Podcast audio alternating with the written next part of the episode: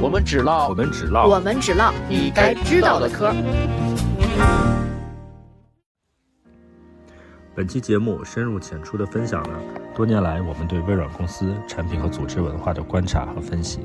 前一个小时，我们对微软 Windows 和 Office 两款核心产品进行了剖析，复盘了微软在前纳德拉时代的辉煌和彷徨。后四十分钟分享了在人工智能的加持下，纳德拉时代微软的野心和机遇。本期对微软和 OpenAI 的故事可能和一般商业读物中的传奇故事不同，我们希望带给听众一种新的商业故事叙事视角，即通过产品的剖析，洞悉巨头商业故事的战略脉络，以及商业人物的谋略智慧。在真实的商业世界里，产品是工程师们的集体创作，而领袖是这一过程的记录者和讲述者。拥抱彩虹，勇敢的。呃，最近呢，在大模型这个领域又有了一个王炸性的消息啊，因为 OpenAI 这家公司最近举行了自己的第一届开发者大会，在这个开发者大会上呢，正式公布了未来大家可以自定义 GPT 了，同时他们还上线了 GPT 商店。呃，意欲呢和创作者分享收入，在这个开发者大会上啊，奥特曼就是呃 OpenAI 的 CEO Sam 奥特曼还在现场进行了一个呃 PPT 的讲解吧，大概用了几分钟的时间，就借助着他们的产品，呃，介绍了一下，通过几步操作就可以做好一个创业导师的 GPT。呃，这个消息一出，其实对于很多开发者，包括关注大模型的人来说，都认为这也是一个比较爆炸性的消息。我们可以今天先来跟大家一起来聊一聊大模型现在、未来会怎么改变我们的生活。嗯，淼叔先说说其，实那天闲聊的时候啊，这个就大家其实我们我跟我跟姚佳我们聊起来这个是觉得有一个是没有达到期待的，就是这次没有太说它跟这个微软的 Office 这个产品的结合。当然，另外一个结合就是自动编程这方面，它还是提供了非常多的新的东西。嗯所以我们当时也想了，就是说，其实 Chat ChatGPT 在国内有非常多的这个节目也好、文章也好，谈它的这个原理了。呃，也有更多的人在问它到底能干什么。那么，其实我们觉得，其实最有可能的是，呃，你写个文档啊、画个图啊什么，固然的就是非常的立竿见影、有效果，但是真正的可能在生产力方面产产生变革的，还是跟微软的几个王牌王牌的这个这个这个程序啊，什么这些产品啊的结合，包括这次这个发布会，微软的 CEO 纳德拉也到了现场，就是等于是体现了一种这个亲善姿态吧。因为一直有人说他们两家其实已经有了裂痕，或者说是山姆奥特曼是一个脑后有反骨的一个创业者，因为他已经上一任投资人马斯克已经被他给排出去了。嗯，而且马斯克现在应该是不遗余力的在黑人工智能，我 觉得没有，他自己也做了做 XAI 了，就是、他嗯、对抨他击不别，人他嘛只。是 在黑 OpenAI，说实在，嗯这个不不好惹，首富不好惹。嗯嗯所以说，就是我觉得这个我们也可以看一看，就是呃，微软这家公司在这一轮这个大模型风潮里，或者通用人工智能风潮里面，它能够卡得一个什么身位，或者说能够呃取得什么样的成就？嗯这个其实也是非常有戏剧性的，因为这个可以说是微软成立了五十年了，有可能很多快五十年了，七七五七年，五年，对，嗯，四四十八岁吧，今年对嗯，这也快这个到了知天命之年了是啊，对，那那个也算是陪伴我们一代两代人了，已经可以说，我们现在嗯可以、今天可以去聊一聊最新的大模型和一个年过半百的公司，嗯他们两个能能能有什么化学反应？我觉得，嗯，我我可以先简单补充一下，就微软跟 OpenAI 这家公司的一些资本上的渊源。微软是第几轮投了 OpenAI 来着？它是第三轮吧，投了五十亿美金，是我可能更早。就介入 OpenAI 这家公司的成后立了来看硅谷那边的一些朋友讲，更早，就是他是等于是应该投了不止一轮儿，这么说应该是，非常早，应该是孵化阶段，他们就已经接触了。嗯，就是纳德拉刚上任不久，一四一五年的时候，嗯，然后已经看到这个产品，就已经意识到它是它的云策略环境下可能最关键的一环，嗯，所以很早就介入了。那后来是一直持续在给 OpenAI 投对，资是吧？对？我我记得最大的一笔是几十亿美对，元，嗯可能资金量是没有上限的，对于这个产品，嗯嗯，微软不缺不光是资金了，呃，包括他们在云服务上面的这个成本支持嗯是没有上限的。对嗯我我记得当时看到微软给 OpenAI 的资金支持，包括像刚才姚佳说的这个资源支持，都是非常震惊的数字。嗯所以其实两者早就有了深深的联系。嗯，嗯那那我觉得可以先说一下这一次。这一次在 OpenAI 的开发者大会上，他们展现了一个什么样的大模型方面的能力？嗯，一个是一个明明显的变化就是输入文本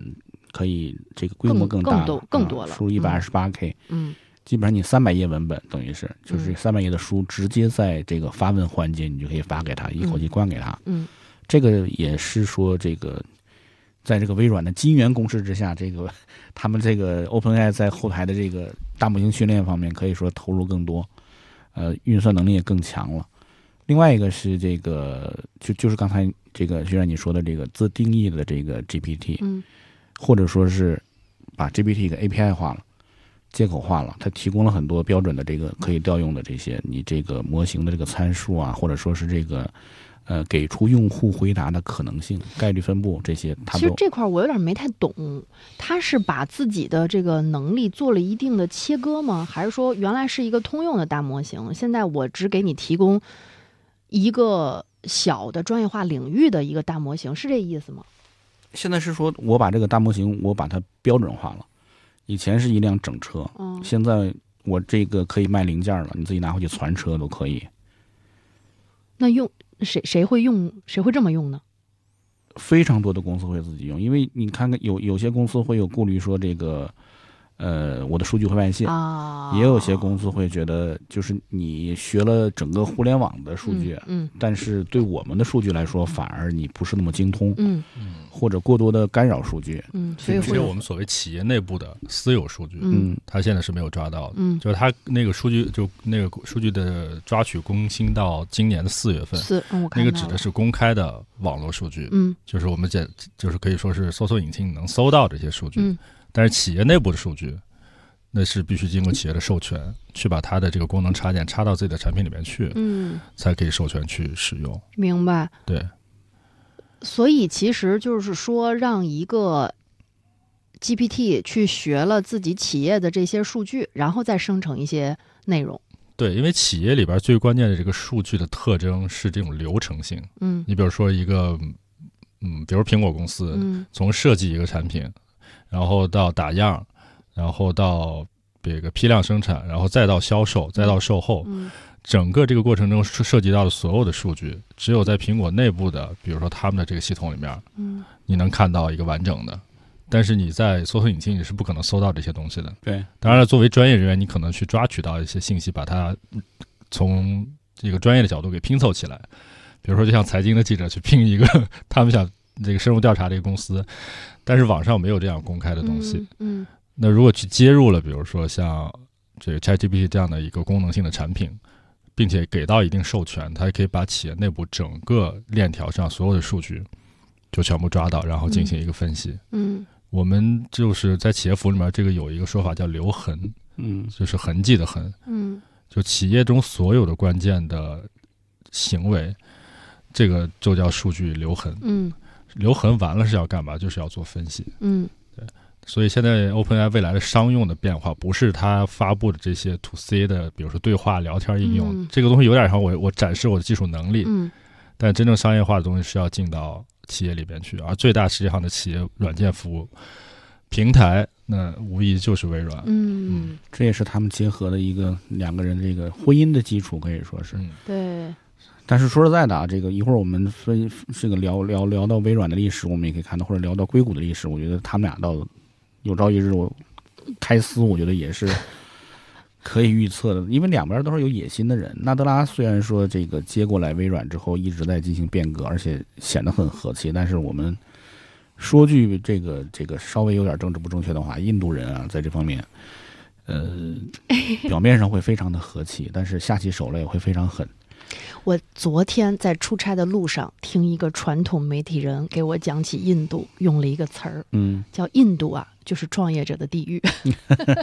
就说印度本土”嘛 是的，嗯，因是为外国创业者的地呃，狱。对对，是的，嗯啊，所以我们有很多企业在印度一开始享受到了非常得天独厚的资源条件以及当地的政策，但是当你把工厂建过去，当你把资源拿过去，当你把生产线替他们捋好之后，当地政府就说了，你这个哪哪哪有问题啊，偷税漏税。对嗯你该该把你在这儿挣的钱是不是给我吐出来？就听他们讲了很多这样的故事，那客观来说，就是在管理上面，他们的确还是很有很有很有心得的，而且，呃，怎么说呢？就是印度毕竟它是英语国家的宗，它是以前是它宗主国，在文化上面还是比较能够谈到一起的。我觉得就是，嗯，山姆奥特曼和这个微软走在一起，我觉得刚才姚佳也说了，就是因为纳德拉他自己对云有一个比较长远的，或者说是有一个比较大的野心，所以说能够在这方面持续投入。当然他自己原原来也说他看好的三个领域，嗯，一个是人工智能，一个是现在说的元宇宙，他当时说的 是现、他当时说的是混合现实、虚拟现实类对，的因为毕竟有游戏业务嘛，哎啊，微对，软有游戏有业务游戏业务，而且他的确。但是他说这个是有底气的，他不是那种就是赶热度，因为微软的那个 VR 设备是世界上最质量最好的嗯民用 VR 设备，叫嗯 HoloLens 啊、嗯那个那个那那个关关键是它贵，它将近八千美元一套，所以说大家都用的人少，但是、对，而且很多美国军方的设训训训练啊是采纳这个设备。对，所以说它是有底气说我们做的这方面做的最好，而且最看好。第三个是量子计算，这个也是现在中国和美国竞争比较激烈的领域，是嗯，所以说他看好三个领域，现在两个领域已经有了结果，而且在人工智能这领域有这么大的一个。呃，可以说是落地进展吧对，啊嗯嗯我们也看到它现在今年这种公式发发动的非常的这种可以说凌厉，嗯，在搜索引擎里里置入这个 ChatGPT 能力啊。现在很多人其实用这用 GPT，它不是买会员去用的，嗯，他用那个 New Bing 新的那个搜索引擎，啊嗯，搜索引擎新版，用那个版本其实就可以关联实时的数据了，就不用就是用它那些训练的那些数据嗯，，是啊的，然后在牛病里面也可以直接去画图啊、调研这些能力。它甚至我不知道微软是不是在后边给了这个 OpenAI 给了补贴，因为病里面用这功能完全是免费的。嗯，那你 OpenAI 的话，你用的是你要有会员费啊，或者要有一些什么这那个这个肯定盘桓的，费这就啊是通过这个算力的补贴嗯，啊。对他们达成了什么？反正总而言之，用户现在是可以在这儿薅羊毛的，可以说，嗯嗯，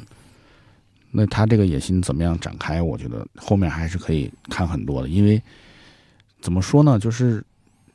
五十年的公司，可能我们大家对它习以为常了，觉得这公司没有什么新鲜感了，或者说是不知道它有多可怕了。嗯，是，就是我看开完这个 OpenAI 的第一届开发者大会之后，微软的股价还又涨了。嗯，嗯，我还今天搜了一组挺让我震惊的数字，说如果你从一九八几年就开始买微软的股票，到现在你如果你一直没有抛的话，嗯，那你就可以达到一个年化百分之二十五的收益率，嗯啊吓死我了。没关系，北京房子也能拿到这么高的收益率。 这个什么东西早买都是那什么，对，端永平今年还在他的那些公开媒体也讲过，嗯呃，真的是一直之前不理解微软的护城河有这么高，嗯就是你想一个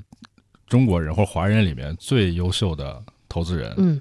而且是有这个丰富的产业背景的对，一个投资人，居然对微软这样的一个软件公司或者说企业的软件公司都发出这样的感叹，也就是说，这家公司所代表的企业服务软件的一种发展的趋势，包括过往的历史，可能对于国内大部分，哪怕像我们这些自认为是职业的投资从业者来说，可能都是要重新补课的。嗯，重新学习一下。嗯，，对，这个说起来就是你要了解一个人有多强大，实际上有一个很很迅速的窍门，你去试着给他写墓志铭，或者说我们新闻业管它叫讣文，嗯嗯，就是这个讣告。你当年是这个，大家也都知道，这个现在已经不是行业秘密了，现在大家都知道，报纸会给名人提前写讣文。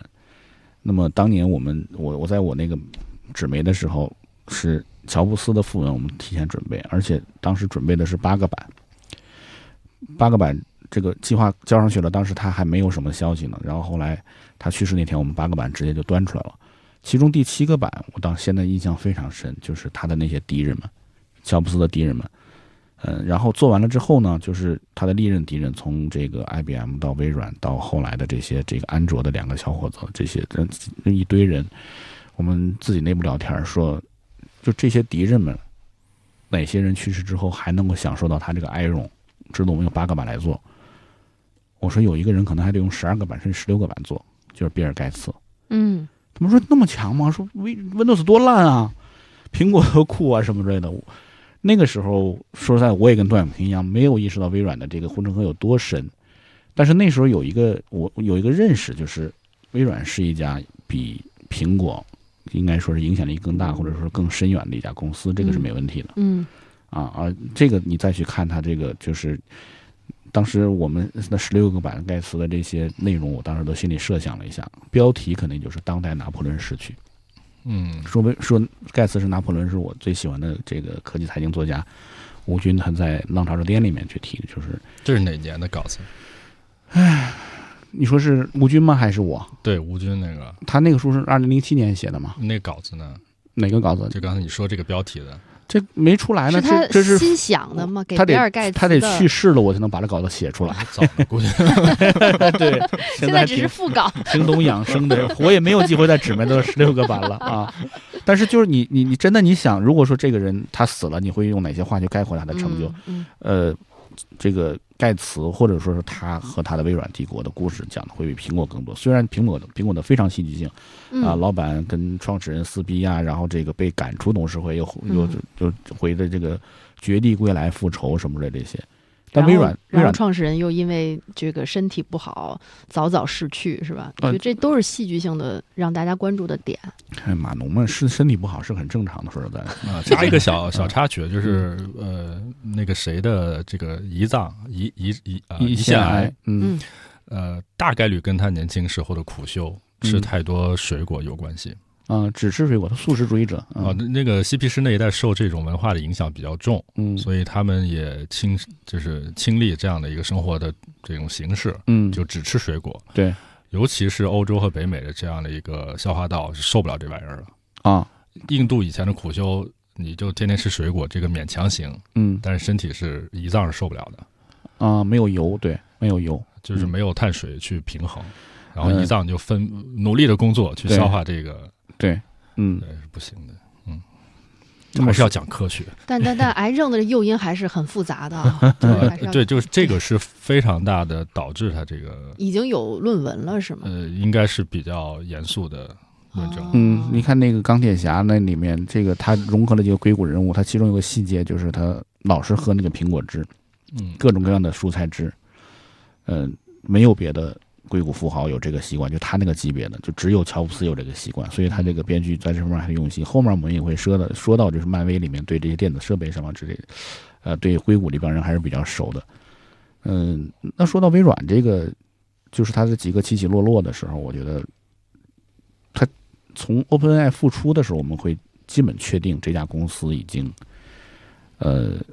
可以说是老树开新花了，或者说是，或者或者说是已经是重新回到了这个一线的行列。当然，它的微软做云的话，其实也好几年的世界第二了。我的感觉就是又给自己续上命了。嗯，它收入 Azure 就是它的云，嗯已经是它的所有产品线里面的第一大，能占到接近百分之三十的收入。嗯嗯，已经超过 Win 啊 Windows 不用说了，Windows 将来慢慢要呃免费第了二是嗯 Office Office 啊嗯，，其实续命对他来说可能还有点委屈，走，续命对他来说还挺委屈哈。就跟我们上次聊的那个主题一样，就是当你有一笔大钱的时候，想要把它花出去，其实也挺也是挺难的。这方面另外一个典型例子，苹果有有一度有有几年，它的现金储备两千亿美元，就是超过了很多这个欧洲国家，可以说是那个时候大家觉得好像像个守财奴一样，但是真的你了解了投资行业之后，你也知道，它的确没什么可以投的，或者说没什么大项目哪怕你建个核电站之类的，你这个两千亿也不是很容那易么容花易的花吧？的，就相相对来说，微软这个我觉得就是纳德拉设设定的这三个方向，都还是需要很大投入的。对，嗯至少比前面那鲍威尔强吧？随便买个诺基亚干嘛呢？嗯买诺基亚我可以理解，但是他买了之后有一度要传让那个诺基亚的这个 CEO 埃勒普来当微软 CEO，嗯，大家就觉得真的是你派出去的间谍吗？就是你在那儿把这个你最大的竞争对手搞死了之后，然后再回到自己的这个总部，从此在阳光下生活，还能接任这个微软的 CEO，这个有点儿那那时候就是大家去微软那时候争 E CEO 的时候，大家觉得这公司有点够呛了。嗯，着急忙慌的八九十亿买一个已经不行了的公司，然后好像战略上也没什么特别清晰的。虽然说这个 Windows 和 Office 还是很稳固的，Office 为什么这么稳固？咱们一会儿可以聊一聊啊。我觉得这个也很也很奇特。当对，时其实这个是似乎对大家来说好像又陌生又熟悉，因为我们嗯天天都在用对 Office 的，比尤其 Word 和 Excel。嗯，但实际上，这是这家公司真正的立足之本，而且它是未来真正跟我们今天聊的 ChatGPT 真正结合那个最关键的产品。那咋结合呢？Word 以后一打开，自动给你写一篇文章出因来为。因为上一个版本我们已经看到了，在就是 Excel 和 Word 里边有那个 Copilot， Copilot 对就，说白了是在你的右边可以有一个类似于辅助的。进行某种检索和整理的那么小一助手个吧对助手就是副驾嘛、c o p i l o t 就是副驾，嗯已经在本地的那些呃 Office 的产品里面嵌入了，嗯但是并没有大规模的目前被大家习惯的使用上来。嗯但那个只是小试牛刀，因为一会儿我们后面讲，啊就是它在新的呃未来的微软的布局中，这个没有公开信息，但是可以跟大家去尝试去分享这个事情，就能去理解为什么微软可能未来在几十年中可能还是在企业的软件服务里面是领导地位的。你不用后面讲，现在现在直接讲就现在行讲啊。对啊，哦，呃，这个先补充一些历史啊，嗯呃，大家可能对 Windows 就觉得是微软的标签，在我们这些八零后左右就觉得 Windows 是微软的一个特别重要的标签。事实上，在过去很长时间的历史中的收入占比，确实是在微软中是非常大的一个比例，现金牛嘛，现金流。嗯但是呢，从纳德拉上台之后呢，或者不是上台，就是啊继任，继任之后呢，其中啊非常重要的一个调整就是未来可能逐渐会把 Windows 免费化、开源化，嗯，因为它的历史任务其实已经完成了。当然，这个历史任务在我们中国二十年前就完成了，啊，我们从来没有用过付费的。但是在全球范围内，它会把这个东西变成免费的。大家可以理解啊，就是呃，整个个人电脑基于这个我们叫做 PC 的这个环境里面，它做的一个事儿是什么事儿呢？从苹果后来到微，就苹果是硬件，然后微软是软件，他们要做的一个事儿就是把我们曾经物理空间办公办公桌上所有这些东西，桌面就是桌面，把这个桌面抽象挪到屏幕里面，所以叫桌面。然后里边所有的办公设备，具体说，比如说便签，哎，给你弄成便签，然后以前的白纸，哎，弄成 Word，然后以前的这个表格，就是我们在这个纸上画的一些表格，弄成 Excel，全部把桌子上以前物理有过的东西全部模拟到这个叫做桌面的这个本地上，这就是第一步。就微软加上苹果吧，花了将近二十年时间，逐渐把这些东西都挪到桌面上去了。然后在桌面的环境呢，逐渐就开发出一种我们后来都很熟悉，但似乎有点儿你你不说，大家都已经没有感觉了，就是叫浏览器。嗯，然后第二个周期，我们说的互联网，互联网，互联网是从这个时候才开始叫互联网，就是互联网是有浏览器开始才叫互联网，当然背后对应的是一整套互联网的协议。而到了这个周期里面是要做什么呢？就是把以前已经都挪到桌面上的这些东西，就是软件，嗯，再到到网上，全部做到网页里边去。嗯大家可以想象这个感觉吧。呃，我不知道大家的工作的环境或平时使用啊，就是我们现在已经有很多软件，因为呃第一代的浏览器里面大家熟悉的或者常见的嗯一种操作其实是搜索引擎，但搜索引擎这个事情以前在桌面的那个环境，就 PC 桌有没有呢？其实当然是有的啦，嗯就是在那个 IE 浏览器里面，你在那个地址栏那个就是个搜索本质，嗯，就是类似的功能，但是在浏览器时代，它做的更加的极致，就是一个框框。可是随着这个浏览器的普及，然后随着这个软件化的这个希望转到我我们专业化讲叫 Web 版本的，就是基于浏览器版本叫 Web 的，它希望把所有以前办公的东西大到像 Office 的这些东西，全部挪到浏览器里面操作。啊，就是就是网上，对嗯然后杰出的代表其实到今天看没有实现了。嗯我们过去的二十年有很多中美的 SaaS 企业，尤其是美国的一些 SaaS 企业，有部分是非常成功的，比如 Salesforce，这些就是基于什么网页版的一个 CRM 的管理工具。对， CRM 就是客户关系管理啊，以前都是在本地的，可不可以挪到网页里面去呢？当然可以了，这个是谁干的事儿呢？就是曾经从这个 Oracle 公司出来这个高管，也就是后来 Salesforce 的这个创始人可搞的事情，而背后实际上 Oracle 对这个事情有给到的大力的支持，呃，就是恨不得把它扶上去的，所以成了一个将近两千亿美金市值的这样的一个公司，就是从本地的这种软件到基于互联网的浏览器的 Web 版本的软件，到今天还在迁移。但这个就和我们前面说的 Office 有什么关系呢？因为所有本地软件到今天本地上的啊，就不不是 Windows 这个软件，就基于 Windows 上的本地软件最复杂的、最难的有一个软件叫 Excel，嗯大家已经因为用的太习以为常了，觉得哎，这个不是每个人都应该是懂吗？呃，用归用，真能做出来是非常难的。嗯嗯，然后这个软件到今天完全挪到 Web 版的这样的一个尝试，可能就是谷歌，就是 Google Sheet 是做的相对成功的，但是用的人很少，嗯，就它在整个谷歌的那个收入比里面占百分之不到二，用的人非常少，没用过。哎，是吧？就是不太会尝，因为嗯我们在本地的那个 Excel 嗯其实已经能处理大部分的工作。如果非要给它传的，比如说浏览器里面，那我就用邮件也好呀，或者用其他上传的工具给传上去好了。也就是说，实际上处理的功能是 Excel 中最核心的功能。是的什么什么是处理功能？就那些公式，对，加减乘除啊。说到公式，实际上你说 Google 这个比较成功，但是我看过一个 Google 员员工的吐槽，嗯他这个吐槽就是他他自称是酒后写的，后来我看了一下他那个文风，好像的确是喝几个菜也喝了不少那种感觉。嗯，他就说这个我们在云上的这些工作远远没有办法跟亚马逊比，就是基础云云的基础设施就不行，对说上面的应用也不对行。他说我的同事们都很棒，嗯我知道 Gmail 团队在做这件事情，我也知道这个 Google Doc 这个团队，嗯，他后来改了一个什么什么名字，名字我不记，我一直叫他 Google Doc，就是好还有一个叫什么 Sheet 是吧？那个那个那个 Google Sheet 嘛 Sheet 啊，对，那几个几个东西说他们在做，但是你看看 Excel 里面的公式是什么样的，嗯说你们也在。我们的这些同事们呢，很努力在做公式，在做这些调用接口，嗯但是他们人太少了，资源太少了，就抱怨了一下，就说 Google 永远不懂怎么做平台。所以你看，做浏览器的公司，因为浏览器本质它的商业模式是一个广告公司，对，然后和像微软这种老牌儿的，我们叫做软件公司，它的核心的商业模式是企业销售，当然它也包括了小企业，就非常小的企业。我们所谓的现在的个人使用，因为我们从小用的都是免费的，就是破解版。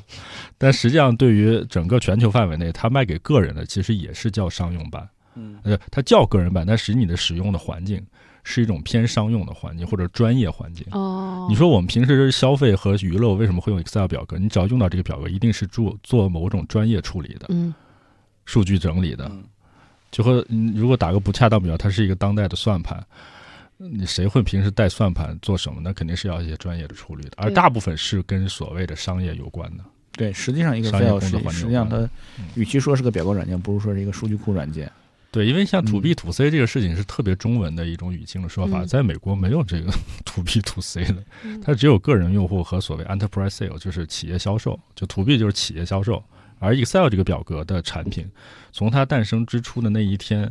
它就是企业环境的。呃，中间插一个小的这个 Excel 产生的故事的背景，其实是非常非常有意思的，这个又几乎又和苹果完全关联起来了。嗯，因为大家看到太多网上的这些故事传说，就是曾经这两个人去到了施乐公司，就是乔布斯跟盖茨。嗯对。后来乔布斯当然发现了这个界面图形处理这个事情图形界的面嗯这个前景，回来就做了第一版本的这个 Mac。嗯，然后很快呢，这个乔布这个这个叫什么，比尔盖茨也看到这个趋势了，然后就似乎偷了这个 idea 去做了软件的东西。 Windows 一点零，对对嗯，然后后来被乔布斯就吐槽，就就说他是一个小偷，嗯然后两个人都说谁是谁是小偷，我们都一起去的，失乐，对吧嗯？但是呢，有意思是在这个争吵之后，因为当时市面上有一款基于 DOS 的表格处理工具，中文叫莲花，就 Lotus，是非常成功的。第一年上市应该是七十年代末上市，第一年上市在七十年代啊，嗯第一年的 revenue 是七千五百万美金，嗯第二年就已经过一点二五亿美金，都谁在买啊？就是美国的企业啊，就是到今天我们那么多 SaaS，而那么多这种所谓线上的 Web 版的企业服务软件，没有一家曾经达就到今天的这个所谓通胀和这个价格的浮动，没有到达当年人家这个收入水平的增速上。其实这个我也插一句啊，嗯这个 Lotus Lotus 一二三卖的好，就是企业市场肯定有，但是美国个人用户其实也有用表格软件的习惯。嗯，我看那个计算机发展史的时候，其实不管谁家出计算机，苹果出也好，IBM 出也好，嗯，它一定要必备一个软件，就是家庭财务管理软件。哦，因为他们要嗯报嗯税嘛。报税啊！哎，对对对，报税是就是老说美国人这个这个银行账户数学不好没有四百美元，但是那可能都是委托给计算机了。嗯嗯就是他家里只要买计算机，基本上都要有个财务软件。有一年有有一阵子有个软件叫 Quicken，他们也卖的特别好。嗯所以你看，就是那个 PC 做出来，比尔盖茨要去找人谈什么之类的，他会都是谈就是做电子表格，这个软件要在里面内置一个。苹果也是一样，也要有嗯一个，一定要有这么一个。对嗯苹果自己早先还有个叫什么 VCU Cal- Calculate 一个一个什么什么软嗯件，也是也也也是电子表，就是他们那个生活习惯，在在中国 Excel 永远好像是我们做出表格让领导看一看的这个，或者说是这个做什一个啊么。饼图渲染，对饼图、对甘特图什么之类的，但是他们那边就是真正的是要有运算的。嗯，嗯，就刚你你徐然你说的，那要报就税的像话，是我们可能更年纪大一点，从小都学算盘，嗯或者练过，人家嗯从小就是练 Excel 表格，电子表，对，嗯，啊，呃，这个接着刚才那个故事啊，然后苹果觉得我在第一代的这个界面 PC 上，我想有拥有一款这样的一个数据的处理工具，说微软能不能帮我做一个？这已经进入到八十年代了。微软说当然好了，因为 Lotus 前面有一个非常成功的这么一个案例，那我们就做一个基于界面版的，就是我们今天看到的在 Windows 桌面里的那个 Excel 表格的雏形。但是第一个版本就失败了，没做的太成功，各种原因啊，当然有产品设计的原因，也有一些人员管理的原因。但是这个版本并没有完全失败，因为它太注重似乎是文档或者文本方面的表达。后来这个东西就演化成了 Word，但这个是在后来了。然后在这个版本其实没有太成功之后，大家就组了第二个团队做我们今天看到的 Excel 的这个版本的前身。嗯，其实就一个人，一个天才工程师，他去设计了一个规则是什么呢？我们今天已经习以为常，嗯就是我们 Excel 那么多格儿是吧？嗯就英文叫 cell，单就元是个格单元格。嗯我处理其中一个单元格的数字，并且定义一个公式，比如说一个加减，嗯然后定义另外一个单元格发生唯一的变化，而不是像 Lotus 当时是什么，我在一个单元格修改一个数字，恨恨不得这一页这个表单所有的格儿的里面的数字都会发都生跟着变变化，嗯因为它都是关联着的。但是它就做了这么一个程序上的设计，就成就了我们今天的 Excel 这样的一个工作习惯。现在想来，因为我们老用，已经不觉得是个事儿了。可是你回想在那个年代，在软件设就是这个叫表格的软件设计中，这样一种设计思路是巨大的天才。然后 Excel 就获得了后来的成功。这个表达就是虽然就是特别适合拍电影电视，但是实际上就是 Excel 胜过 Lotus 一二三，其实这个过程异常艰辛，实际上，当然了，一定还有嗯很多，也当然包括它这个呃可视化图形的这样的一个哎机遇，对就有点像我们移动时代去替代 PC 时代的很多，比如说浏览和嗯阅读的这种功能。对，中间其实是有很多冲突的，但确实是很快就随着 PC 电脑的这个普及和 Windows 的这个这个普及，因为它是伴生着嘛，就是它几乎是，呃，不能说是预装，但基本上你要下 Windows，基本上都会去配这个软件。就像刚才淼叔说，在可能北美很多家庭里面，他日常生活的必备品。必备品就是要去用这个东西。实际上就是你看他把你你这次就说到了，他干掉了 Lotus 一二三。其实每一个 Office 的软件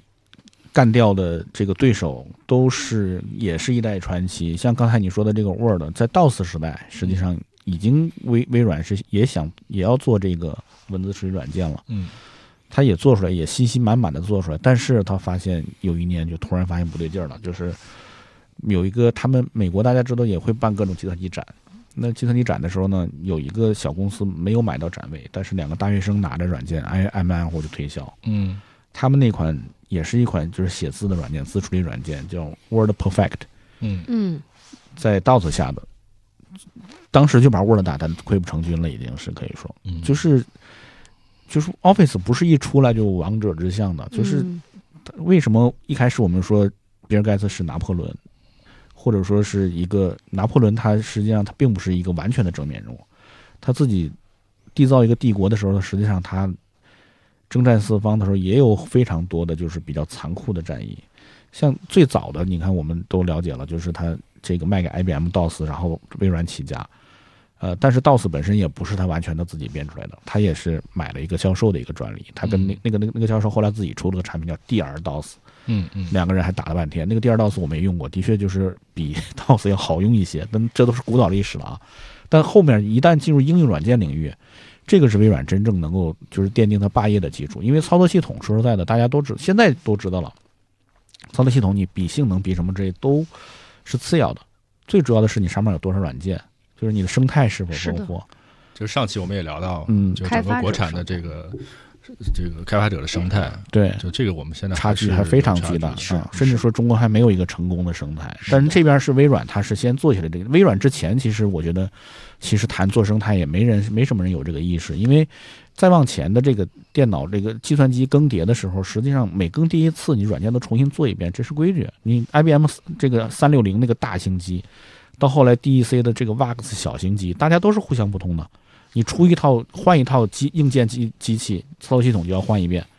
软件要重新开发一遍，所以说大家各系统上的软件也不一样，因为那是会儿软件数量也非常小，对，也非常少，然后你就这也不是什么高成本，但是从 Windows 开始，呃，从 DOS 开始就是我 DOS 不管怎么升级，你基于我以前版本开发的软件还能用，就是可以继承下来。就这个继承，实际上就已经把其他的竞争对手全部击败了，包括 IBM 后来自己也出操作系统 OS 对， Two，后来他们是把路特斯给收购了嘛？IBM IBM 收收购了了，哎对 IBM 当时已经跟微软翻脸了，所以说他是说要这个，嗯，这个嗯他不是已经另起炉灶自己开发操作系统了嘛，嗯想摆脱 DOS 的这种依赖性，所以说也要有这种应用软件来。嗯但最后 Lotus 收购之后的结果就是，全世界它只剩了一个客户，就是 IBM。嗯大家慢慢的就是一个最好用的，就是使用性应该说是领先这个微软，就是整整压着微软压了十年。对，是因为嗯 Lotus 后来也出了呃桌面版本的，对，出了就是就是嗯也也都 Windows 出了 Windows 它版，就是嗯缠斗了，可能像买叔说，可能有十年。嗯，在在 DOS 时代，这个电子表永远它是第一选择的，Lotus 嗯是第一选择的。嗯就这个其实很长时间也挺困惑我的。哦，我们去投一个公司的时候，呃，因为我们都是成长在移动的产品时代的，嗯对移动产品时代的归纳和总结，目前看是到位的，这我们是总至少总结是到位的。就是说，最早为什么会是头条这种推送型的产品真正占据了整个市场的一大部分？嗯嗯，就是因为简单，就有点像小时候大家看电视一样，就你摁那个上下换键台，嗯对，这个东西就这个习惯，它一定以前已经有。嗯，在新的这个叫移动手机这个环境下，如果你复刻了这种形态，大家就特别容易接受。所以就是字节最早在做头条这个产品，就转到做叫今日头条这个产品的时候，在产品设计上完全遵循了这个规律。就它的视角不是说我要做一个新闻聚合，这个是个内容视角，然后它有很部分的视有有一个强势的视角，说我要做一种工程视角。什么是工程视角？就这个东西符合大家的阅读的一种最便捷的习惯，嗯然后推送效率最高。嗯这个是对移动时代的成功最关键的一个总结。嗯而字节很早就把这个事情的，嗯，常识性的东西挖掘的很深了，有点像我们就说 PC 时代的，呃，不是互联网时代的搜索引擎，为什么最后是一个框框？因为嗯最简洁的就是那个东西。嗯，你想想，我们以前用什么雅虎，或者说中国的好一二三，你为了去搜一个东西，嚯，你要在你要一动片文，字对，你要当动中鼠标，找你知道 吧？对你在不同的分类里面去去去要动，这个操作是费时间的。但是最后呃简化成一个框框，你只要把鼠，你都不用停鼠标，就是你默认打开那个鼠标的光标就是在这个框框里的，你直接输东西就好了。嗯，所以说最后也是这个，可以说，Google 是真正挑战了微软霸权的这个公司，因为至少在就是嗯它出现了，相当于是这个叫浏览器这个平台。就刚才说回来，微软的强势是它有了 Windows 这个台台子，但是到了浏览器这个时代，在这个浏览器里面仍然是有个生态的。这个嗯时候微软就完全落后了，就微软的落后就从就也不是落后吧，就是有点被动的时候，就是从这个新的浏览器的这个界面出现开始了。但但是呢，但是嗯可以往前再追溯一点，就是嗯实际上比尔盖茨还是意识到了浏览器的重要性的。但是这也是微软可以说那会儿肯定徐冉应该有记忆了啊，那会儿，哎，不要这样， 嗯，因我为听得津津有味儿。因为浏浏览器大家都知道最早网景做出来的啊，这个也提也的确是让大家意识到了互联网的魅力。以前互联网最早的时候都是字符界面，然后欧洲的那个一个科研机构把它搞成了这种图文并茂的这种万维网的形式，嗯，但是那会儿能够解读这个的浏览器也非常少。实际上，这也就是那个香槟大学那个马赛克嗯那个那个一个原型，后来在这个基础上开发出了网景。但是网景一出现，盖茨就意识到了这个肯定是未来，所以说嗯嗯他就做了 IE。那后来就是臭名昭著的反垄断案，嗯。这个怎么哎说？陆琪是不是当年就是负责 IE 相关的这个部门的？陆琪负责的是 MSN，哎，我以前好像看，就是现在这个纳德拉以前还是陆琪的下属。嗯，是啊，是嗯是浏览器，嗯、MSN 部门吧。然后后来纳德拉做的是并吧，对，但是可能那是之后就、啊就是好像是陆琪，呃，就是也是这个就 M- 同同行的八卦，那个那个，嗯是因为这个就是也是意识到这个这个这个叫什么趋势了，嗯但是各种原因没有让一个华人身份的人去立的整个事情，嗯，所以他就跑回百度来了。 MSN 这个就不是咱们用那个软件，是当时微软的整个互联网项目，就是就是就是 MSN Microsoft 的 Net，哦，就啊 IE 是相当于是其中的一个产品，哦安逸是它就是等过它一个的大部门是吧网络战略哦一个部门，嗯嗯，但那个挺挺晚的了，就是早的时候 IE 要先跟网景干的时候，嗯就是那个时候网景这个浏览器就先发为主，而且的确是特别好用。嗯说实在的，IE 那会儿愣愣头愣脑的，最后大家都知道了，这个微软靠着绑定 IE 嗯把网景干掉了，然后就引发了反垄断案。嗯，嗯嗯，这个反垄断案这个事情，大家现在就是争议还比较多。就极端的自由主义这个经济学者，就是都是反对这个这种判决的，就觉得你，尤其是反对在互联网领域反垄断，他会觉得你这个公司，你即使垄断了，也会有人从另外一个赛道来去把你这个超颠越覆掉。嗯但是我们也要看到，这个颠覆的前景是你的确触犯了垄断的底线，就是引起了这个监管层也好，还是政府也好，他的注意。嗯。然后这种势力压在你身上之后，帮助你的竞争对手成长起来了。竞争对手不是自然而然成长起来的。当年，尤其在这个反垄断案上面是特别经典的一点，就是当他这个成立的这个判决发出来之后，微软的这个形象实际上是受到严重损害的，因为因为法院判定你是垄断事实成立了，而且大家也确实知道你是靠着这个把就是产品还非常好的这个网景公司给干掉的，而且这个说实在，微软也不是第一次干了。嗯所以以前也也累积过一些，就利用系统优势把这个别的干掉的。我们那个微软那个手底下那些亡魂，列一列，其实也有很多如雷贯耳的名字。那这个一宣布之后，当时在硅谷有一个传说，就是好像微软的形象是什么？就是黑武士，《星球大战》《星球大战》里面那个反面角色达斯维达。这个一一一旦到这个美国人说到这个程度，那虽然说，但那是最受欢迎欢迎的反派，嗯但是他受欢迎和你愿意去给他工作是两码事儿。嗯。你说谁愿意去达斯维德手底下当一个这个冲锋战士什么的？可能就不愿很很少有人去愿意愿意去，只愿意 cosplay 的 cos cos 一下，那个时候，微软的所谓的公关是不是还是不太重视？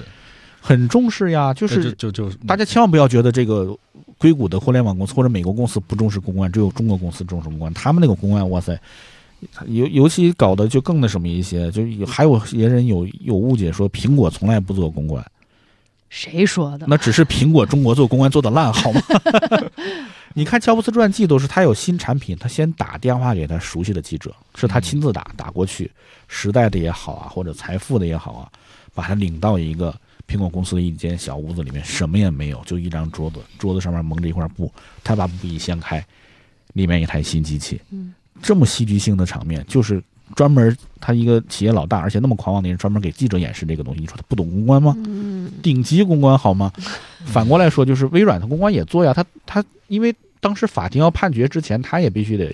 庭外要做这些。嗯当然，你不能直接谈案情，但是你也必须要引起关注，而且有也会有这个媒体去采访他什么之类。他肯定一直主张这个。嗯他说这个 IE 是 Windows 不可分割的一部分，而不是我内置的一个软件。他为了这个不惜修改 Windows 代码。以前最早的 Windows 浏览器是没有那个上面那个框的，就是搜索框，你刚才说嗯的那个框。后来他为了这个，就是把浏览器的内核改成了 IE 的内核，嗯也就是最不是浏览器，是那个资源管理器。嗯，自然管啊，理资器，源管理器，就大家一进去都要打开去找文件的那个。对，以前那个是单独的一个软件，但是后来就是为了这个表示这个我这个 IE 是不可缺乏的一部分，他就把 IE 内核拿给资源管理器。嗯，这所以你看这个产品设计就是后来我们今天熟悉的 IE 的这个菜单栏，嗯，看上去样子是跟以前的，就是文件夹的那个菜单栏几乎是一个是一个设计，对，就是在你过渡的时候，你没有觉得我在用一个新的某种界面窗口，我好像还是在用一个我熟悉的界面窗口，但实际上已经是在我们叫做浏览器的互联网的协议环境下的一种平台了。，对，这个是微软的优势了，它就是它可以继承这些操作习惯，甚至甚至你今天看它的，它也不是完全狡辩，因为浏览器就是一个管理资源的嘛。就这个其实是我们从整个工业历史，不能说是学习这个欧美的，是整个工业历史中，就是接我们很前面那个话题，就是我们在移动时代这种产品的总结，就是你一定要设计出一个大家在过往的使用经验中有过几乎一样熟悉的的操作嗯熟悉的操作环境的。然后就接刚才说 Excel，就是我其实一直尝试想要找到一个说法或者至少解释，因为看上去其实挺不违反常规的一个产品的，就是因为我们是可能上学的时候就开始学习去用了，可是不是很常规的一个东西。对啊，多不常规啊，太不常规了。可是为什么就变得后来那么好用？到今天其实有很多尝试想替代过 Excel 表格的各种叫做表格类的产品，没有一个成功的，没有一个成功的。所以徐然，你记账吗？我不记账，呃，嗯我用 Excel 的这个场景就只是在工作当中，就比如说发稿费啊什么的，你要嗯记、要用最简单的一些公式，或者就是这个肯定是有统计的嗯数据，就是说嗯百分之八九十的人只用到 Excel 表格，可能百分之五不五到的功功能就对就就够了。但是我就是一直想想去找到一种解释，说这个产品的什么地方的设计让大家呃就能够很自然的这么大范围的就使用起来，而且经久不衰，到今天可能还是没有办法替代它。后来可能看到一个说法解释，我觉得是可能最有可能接近你说人的某种意识只能识别四象限的东西， A B C D 啊，不是就是啊一二三四象限那个一二三嗯四象限的，就是横竖，它只能识别这四个格里的，哦，就有点像有一个理论是人的那个社交理论，社交这个上限是一百五十人，嗯大家可能也听到过这种理论，嗯蹲所巴以数很多社交产嗯品，最后你的好友就超过一百五十个人或者超过一百五十人的群，这个这个社交效率就低了，或者说嗯就就你注意不力高了哎覆盖不到了，是这意思吧？啊，然后在人视觉和大脑能同时处理的一个象限里面，就是四象限。这么一说，我就觉得哦，Excel 是就是这个东西。虽然我们用的时候是无数个表格，对吧？嗯，但其实它是无数个嵌套的四象限，对，因为因为我们在用的时候，那个 Excel 表你是可以融合的，就把比如说四个格融成一个格，嗯，或者把九个格融成一个都可以。对合并。但是你你不管你怎么融，永远是有一种四象限存在于你的视线中的，然后你就可以去找这个东西。人就是你，我们不说里面填充的数字和公式本身的这种这种操作，就是说对这种界面的熟悉是人与生俱来就有的。而在 Excel 早期设计这种就是类 Excel 表格设计这种结构的时候，完全符合了这种特征。而这个东西在非常长时间的软件设计的工业领域里面，我都没有找到，可能是我没有找到啊，我没有找到过这样的解释。但是我在一次跟几个做产品的人尝试讨论这个事情的时候，可能觉得这是一种解释。但四啊象限跟他后面的财务能力，这个也说不上。嗯我就说，我我嗯你看，我们刚才说字节的时候，嗯就是呃不是说今日头条这个产品的时候，是有两种视角的，一种叫做内容视角，嗯就是我用它来干嘛？比如说看新闻、嗯看视频。那我用 Excel 表格来干嘛？做数字的统计和计算，这个是用户的某种使用体验。但是对于那个设计这个东西的人，怎么让你嗯马上就能熟悉它？它是一种工程的逻辑，它进的是人的某种更深层次的潜意识。哦、这个是设计角度，就是我们叫软件设计角度。所以对比，比如说今日头条，它把推送这件事情就一上来啪就只给，就一列啊，就一屏。嗯他们产品经理管这个叫单列，双列是谁呢？就是双列的经典代表快快手手吗的、嗯快手和早年的快手和后来的小红书。嗯小红书到现在是双列，嗯双列最大的问题就是给你一个选择的时间，它不是问题，就是它特点，给你一个选择的时间，但是效率就低，因为你要点进一个东西，再退出来，再看新的一个页面的信息，你要嗯跳四五步才能出来。嗯可是，一单列的就永远是一下儿，嗯不给你选择了。而这个是做软件设计的人从工程角度去考虑的出发点。啊，我插一句啊，啊我前两天突然想到一个事儿，我觉得特别有意思，就是我觉得现在已经越来越少的人去读，呃，无论是小家电或者是大家电的产品说明书了。我不知道你们有这样的感觉吗？嗯，就你在买到一个哪怕是相对新的东西的时候，你不太不这再就是会苹去果的读主张，苹果主张就嗯不不你能不有需说要明书，就是你上来就会用。啊，就是我突然就嗯意识到了一件事儿，就是因为现在的交互，就刚你说的对设计对逻辑对，它已经让人，就是从某种程度上来讲，设计就是一个有非常嗯高门槛儿的事儿，嗯就是它的设计的最好结果就是能让你不需要经过学习和呃数据的挖掘，你就已经可以用一个新的产品对了。学习学习门槛低。你看，我们对学习 Excel 是学习的里边那些公式，嗯包括可能我们叫做红的这种功能，就是嗯 Excel 最出名的一个功能叫红，就是嗯其实是公式的串儿，就是一编串儿程公式啊，嗯一串儿公编式，程对，不是单个儿公式，一串儿公式。但是我们学的是这个呀，可是对它这个就是横竖这个格儿事情，我们完全没有不适应感，，对，很快就就适应了。就可能从嗯某种程度上来讲，它就是让你让你使用上没有门槛儿嘛，就符合了你某种潜意识嗯的逻辑。没有潜意识，这个我觉得你们俩都想多了。尤其是四象限这个说法，你把那个会计记账的账本拿来看，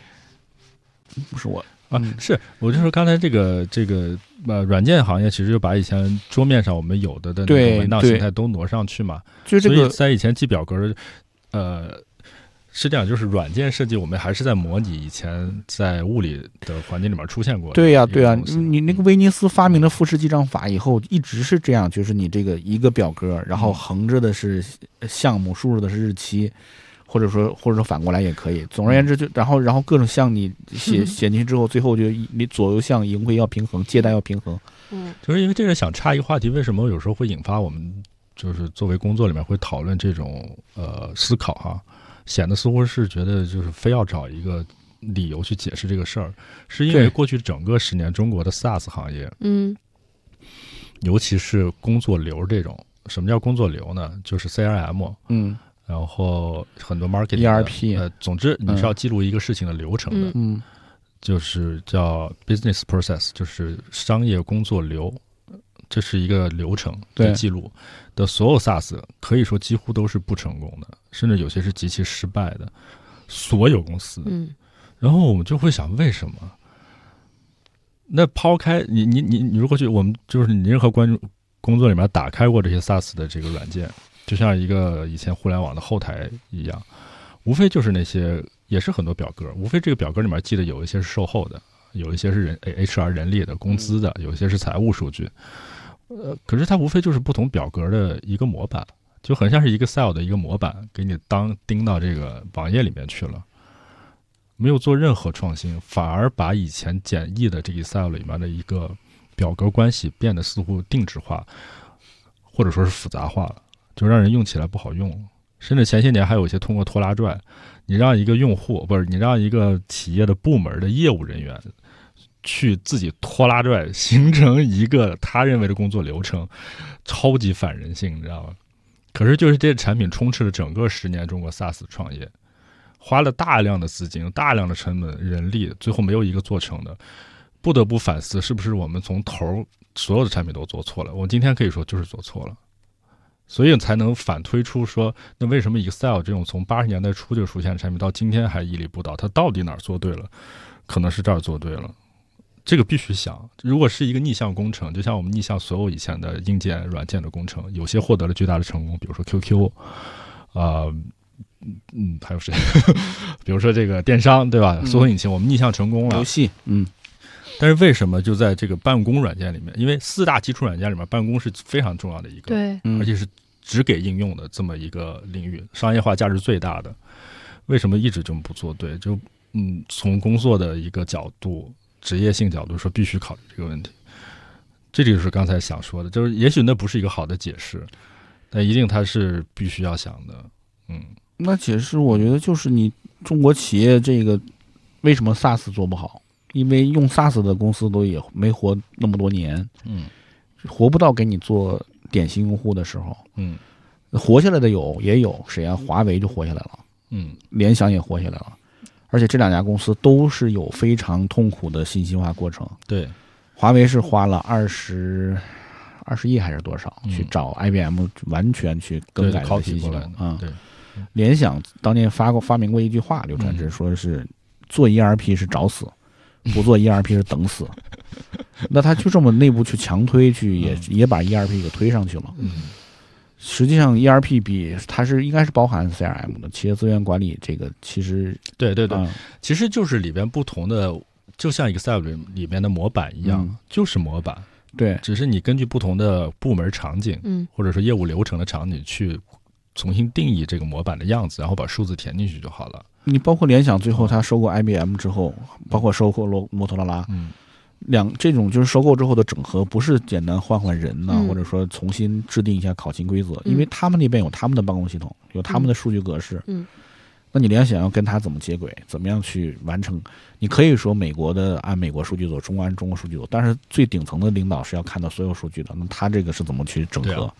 呃苹果那个 CRM 就是自己的，呃，那个那个，苹果它是找 Oracle 定制的，嗯对，就是但是实际上是自己就是优化的嘛。所以说其实企业大中国大公司自己做 CRM，嗯做做那个叫什么，整个的这个这个 ERP 是也很正常。嗯，因为他他不不认为你哪个 SaaS 公司能做的比我自己做好，嗯，这也是一个原因。就是一方面是企业寿命太短，百年老店太短。是，你像沃尔玛，它现在它的这个物流管理系统，它可以作为美国零售行业的标准，因为嗯是活得足够长，而且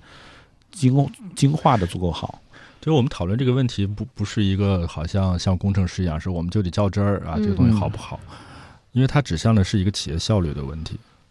我们其实前两期也聊到了很多供应链啊这些问题，就是其实是一个企业的内部效率。我们今天如果要去跟全世界的公司去竞争，不管是出于战略的目的，还是一个商业的目的去竞争，那最后就是拼效率。但我们可能在供应链上已经具备了有一些先天的优势，所以我们过去一些年在供应链基于某种供应链的产产业上面，我们获得了一些优势吧。但是到了我们叫前端，其实我们所谓的前端就是基于在电脑和手机上的这些涉及到商用的这些软件。我们到今天其实普普遍的企业不能，因为华为也好，这些都是它花了大量的成本打造了属于自己的生态，但是这些生态不是开源的，不是不是它不是不想开那源，也不叫生态了，就企业内部自己用的它只能自己用。嗯，不是中国普遍的企业在去用这个事情，而这些竞争的效率的部分，都是要靠我们今天说的像类似 Excel 这些表格，或者说就是 Excel 表格的某种变形，去优化这些效率。嗯，举一个例子啊，嗯，你像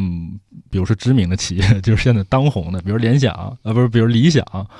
甚至像华为，他们有时候为了发一个新品，去做一个市场调研，嗯他去抓那个所谓的用户的调研报告。这个调研报告的来源有很多个，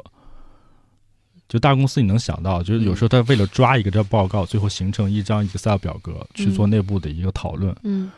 抓那个表格的时间你知道花多久？两周，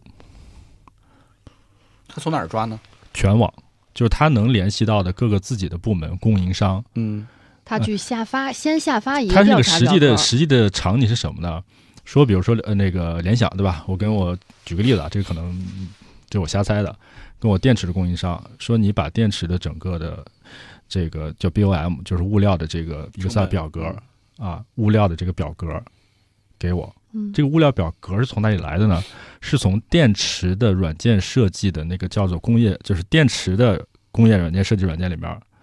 导出来的。你把这导出来，发个邮件给我，一天过去了。前提是说人家还愿意配合。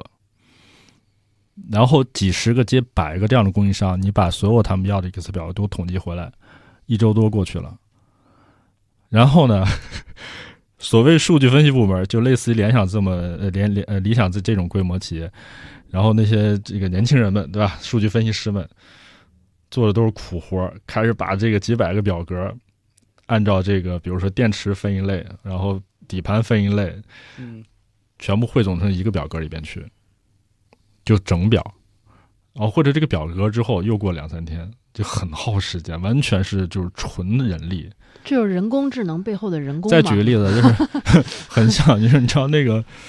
呃，屈臣氏，屈臣氏总部其实是在厦门，他们在全国呃好像是三千家门店吧，如果我没记错的话，有那么多吗？反正我记得肯定是有个数字的啊，嗯就是挺大的。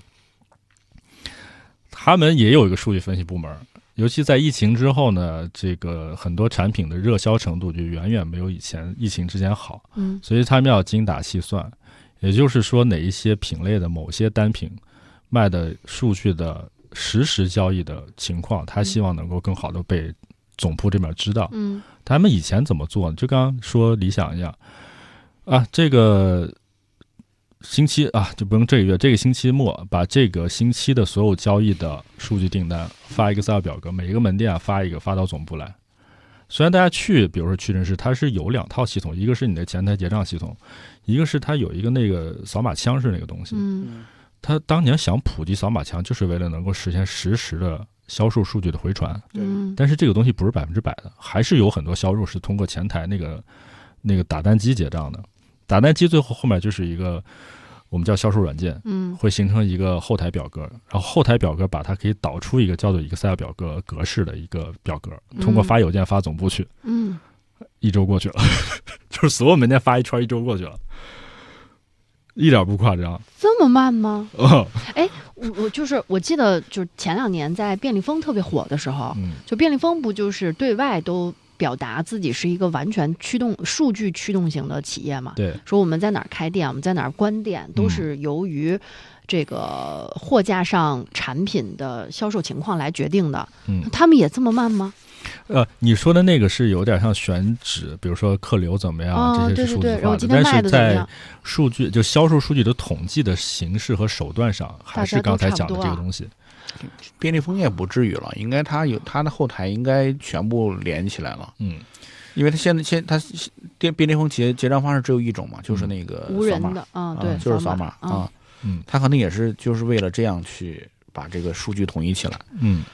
而且屈臣氏，我刚才看了啊，四千多家，现在已经关了三百多家了，就是、哎还真是，我没记错，哦当时那是就我，是三我因为千我多当时家了解这个事情的时候，就是说说是啊三千家，嗯它之所那以挺多的这么多之之所以关了三百多家店，就是因为这个数据管理太落后了，这个还电子邮件发一个因为 Excel 你想，啊文件它是一个香港企业，嗯呃，在它嗯疫情前好的时候，其实它不太关心这个事情，因为都卖的很好，因为它嗯就屈臣氏的优势是选品。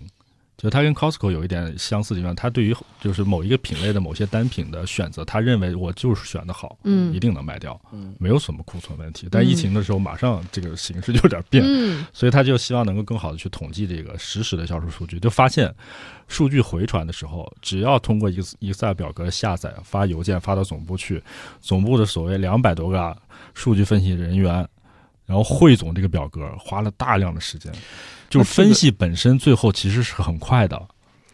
就是汇总这这件事儿，特别慢。这个只能说是就是传统零售行业这意识不那什么吧。但是据我所知，互联网行业已经没有这样了。就是嗯，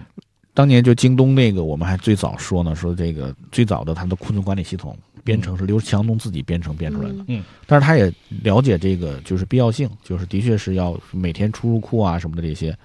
盘库啊这些这个年底了要去要去对账这些东西都这功能都要有，然后他去他去编了，后来是说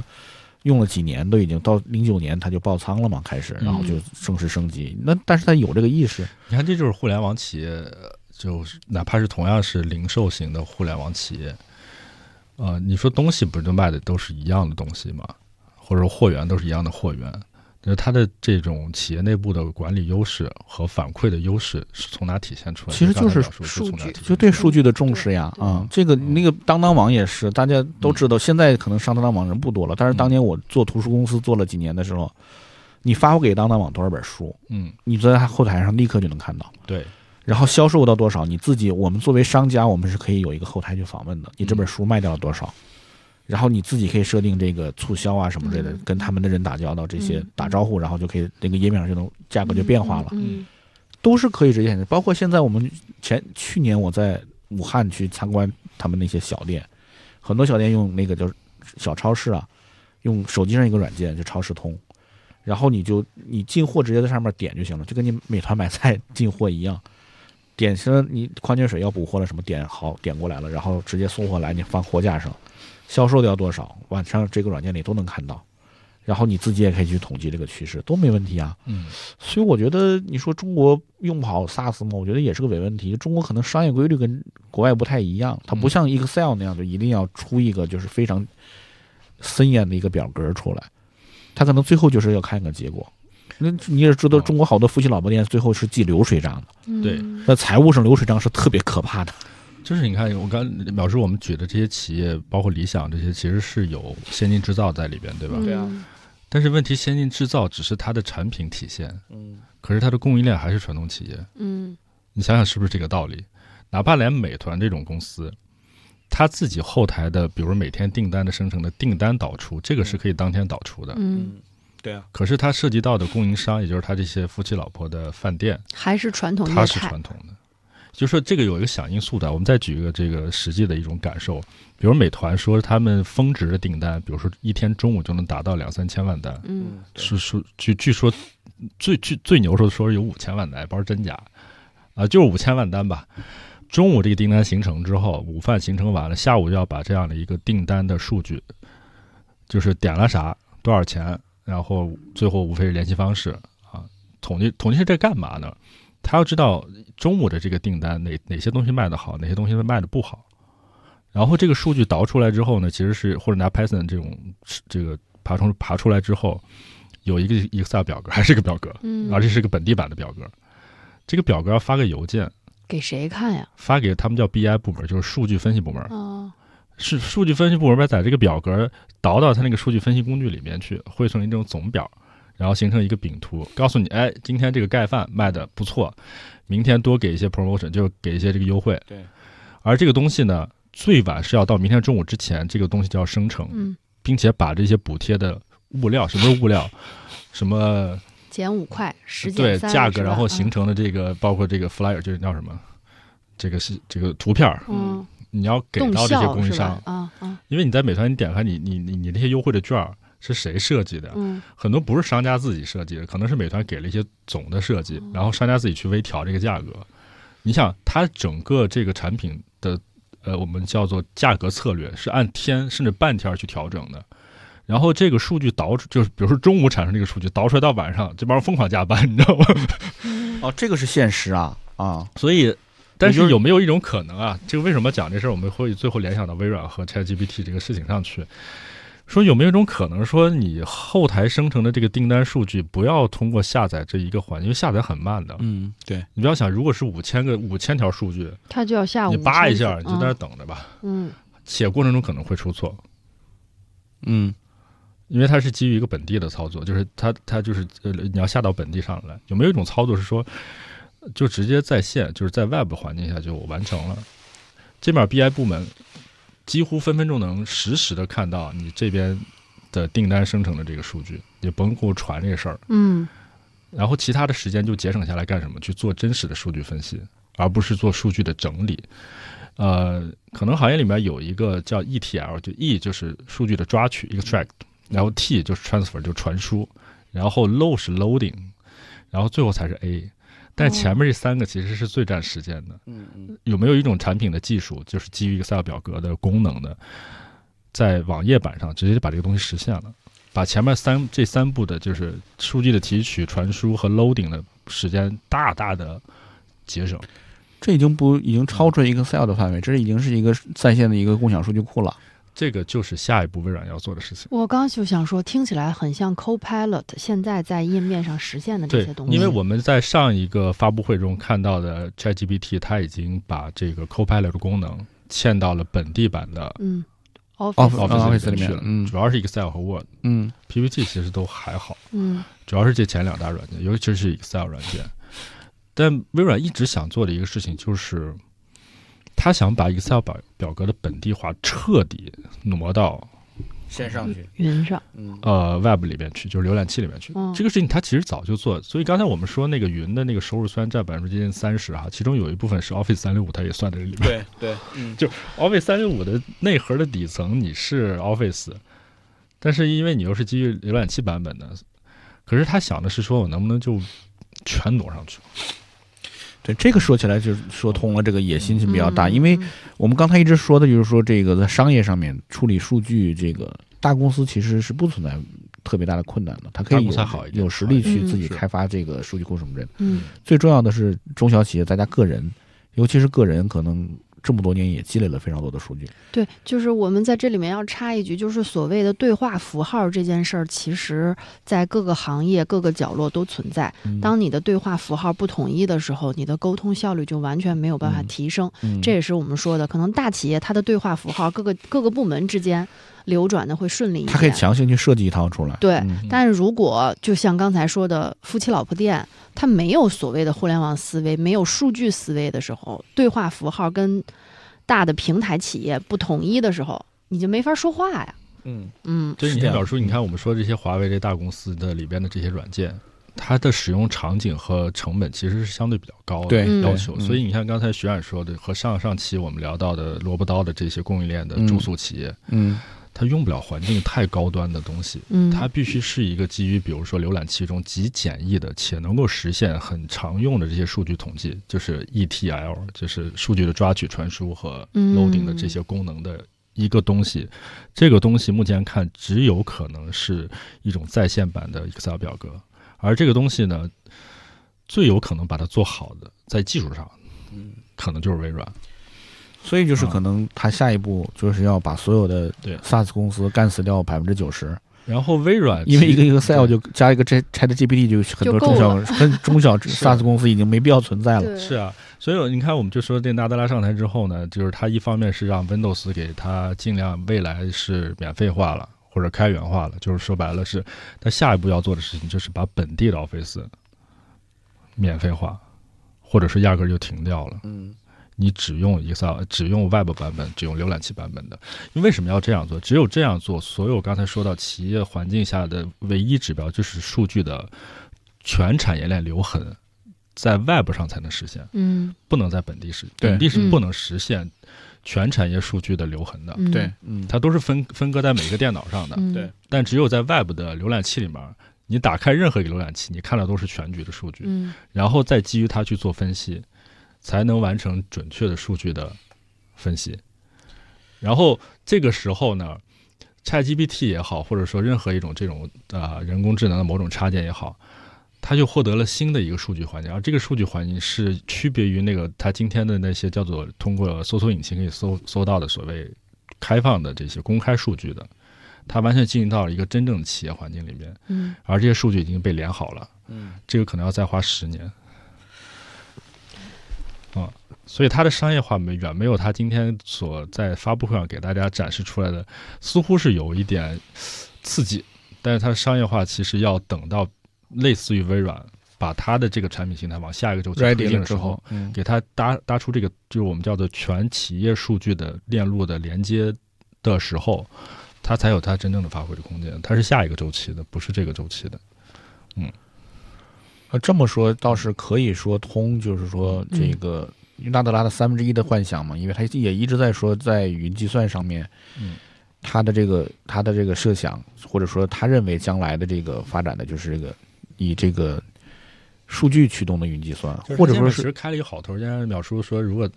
就是说他把这事儿，就刚才说的这个去，就是现就是 Web 版的这种数据，通过 Excel 的这种功能连接给做了，他就绝对超越过士纳了。 我我我我突然觉得，我得在这儿跟我们听众朋友打个点儿啊，就是今天我们可能前一个小时的节目都是为了突凸显最后的这个结论，就是我们其实呃在录正式录节目之前，我们三个想聊的就是想聊一聊微软这。快五十年的发展历程当中，它为什么始终都站在潮头？那我们又花了将近一个小时的时间来凸显下一个世代，它有可能想要干什么。对，赶也紧买进吧，推个票儿。 怎么最后变成了一档推荐股票的节目？我我是觉得这个怎么说呢？嗯这个，呃，我们一开始的确是这么规划聊的，而且大家也能注意到，我们经常说这事儿我们放后面说，就是好像是有一个节目规划在说在在心里面嗯的， 其实是没有的。呃，我也我坦率的说，也感觉到是什么呢？就是姚佳老师啊，这个自从我们定了要聊这个题之后，他非常认真的就是去准备了很多多。功课，嗯对，然后他发现好像有人先谈过这个话题了，他就老是在躲这个话题，你知道吗？ 我我一说微软历史，他就哎，我们不要谈这个了，我们谈点企业管理的事情。不，但我觉得因因为就是前面我们花了这么长时间的时间去铺垫，所以其实也挺映衬，就是嗯微软未来他想干的那件事儿的那个视野究竟有多大。但是用我们这个文艺界的一句话说，这个微软这公司的弧光就没有了，你知道吗？嗯 就是一下子就直无光直接人就伟大正确了，微软、嗯伟大正确且将来这个潜力无限。他以前他邪恶过，嗯，他这个也也我觉得他现在也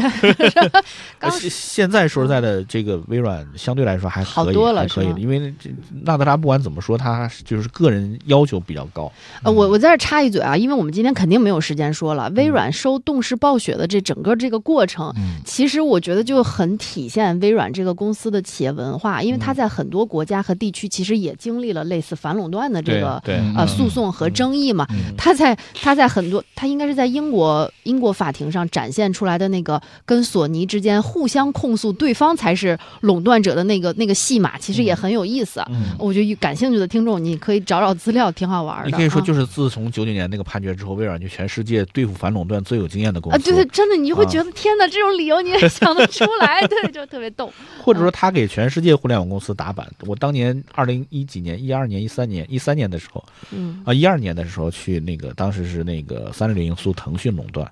然后腾讯就就就在广州法院准备了一一堆这个辩护词，嗯还跟微软当年辩护词差不多 是吧？那说明有懂行 的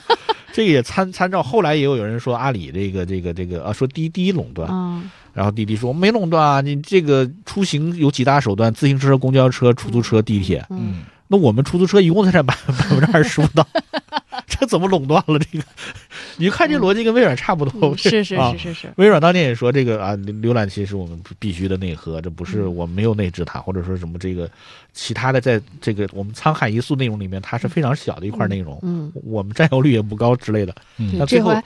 对对，这回还说自己插 box，我们插 box 已经失败了，我们就做的不好。他就是为了想说嗯是嗯对方反垄断，自嗯己没有反垄断，嗯就他很多表达方式，你就觉得啊，这嗯样也行，嗯，很有非常意有思戏剧性。对，非常有意思。嗯，啊，那你这么说，他要邪恶的话，那那那接着那什么吧，就是，但总而言之，我们没有按照我们原来的节目历程来，但是姚老师又那又报了不少内容，是因为过往的这些，尤其鲍威尔时代的这些收购也好，或者业务的延伸的历史，有时候让我们会觉得微软是一个好像什么都在做，鲍尔默，鲍尔默，呃鲍尔默真嗯是什么好像也都觉得，嗯，全是官司，你知道，就就全是官司。就让大家关注的好像都是官司，对，就嗯好像在它的战略的核心，就是它这个所谓办公企业软件这一块儿，没有围绕它去做真正该做的，基于我们叫做互联网时代的延伸。软件啊这的个延伸。这个大家现在也理解了，有一个概念，其实应该很多人都已经了解并且非常熟悉了，就是还是说那个就是吴军先生提出来的这个企业基因论。嗯微软的基因就始于盖茨一封信，他就说软件才是世界的未来。嗯，他当时写给全世界盗版者，因为那个时候大家认为软件是不需要花钱的。他写了写给盗版者说：“这个你们你们侵害了，就等于是侵害了我们的实际财产。”然后说这个未来这个软件将怎么是世界的希望。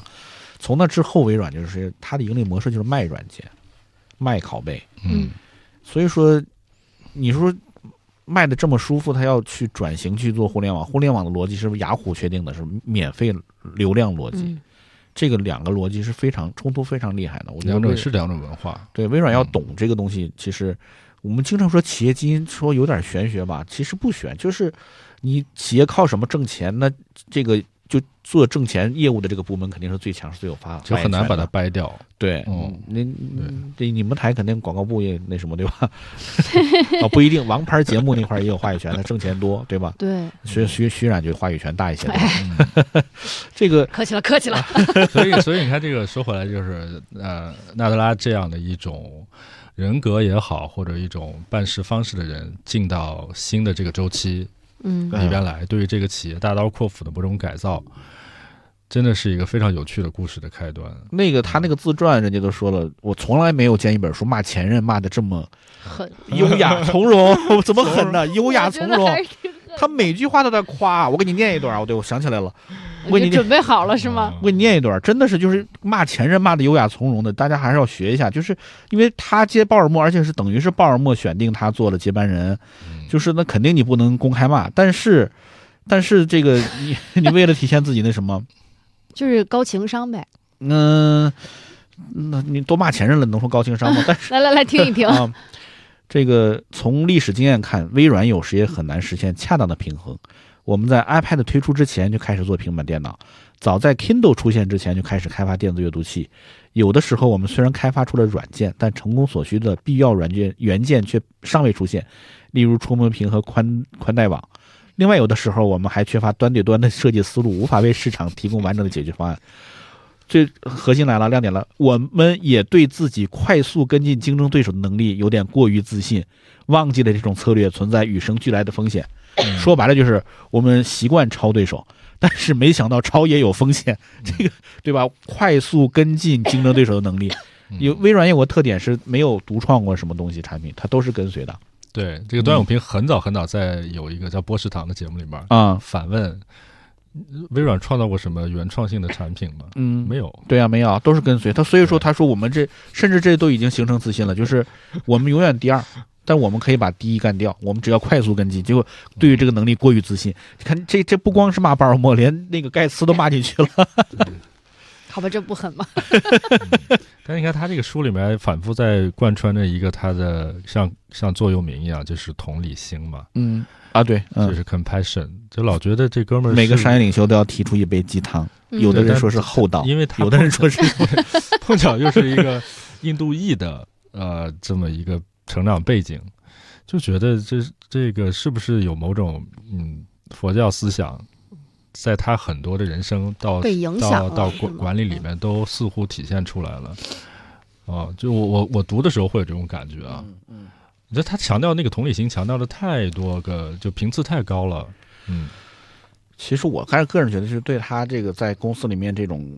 这个无论是裁员也好啊，动人也好啊，他、嗯就是你动刀越狠的人，要把自己包装的这个和蔼可亲，这是对，一个我刚才对你也啊想说，这是不是一种营销的逻辑？因为对，因为微软说说这个纳德拉刚才说他伟大程度可以堪比郭士纳，嗯那前景也是杀的血流成河呀。